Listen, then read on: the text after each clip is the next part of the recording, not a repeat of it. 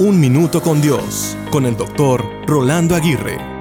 A medida que esta temporada de Navidad llega a su fin, reflexionemos sobre la riqueza espiritual que ha marcado para nosotros.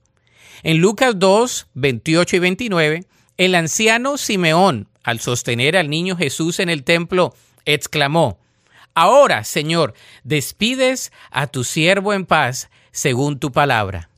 La temporada de Navidad no es solo un periodo de anticipación, sino también de culminación espiritual.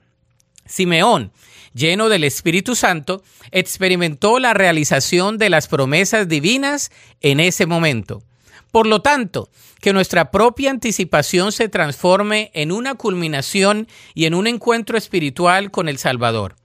Permitamos que la paz de Cristo inunde nuestros corazones y que al mirar hacia atrás en esta temporada encontremos momentos de conexión profunda con Dios y renovación espiritual. Vivamos cada día con la certeza de que, aunque este año está por culminar, la presencia de Jesús en nuestras vidas nunca se desvanecerá. Recordemos que nuestra experiencia espiritual no es temporal, sino un inicio continuo de una vida transformada en la luz de Cristo.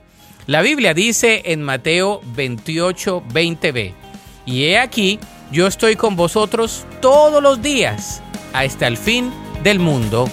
Amén. Para escuchar episodios anteriores, visita unminutocondios.org.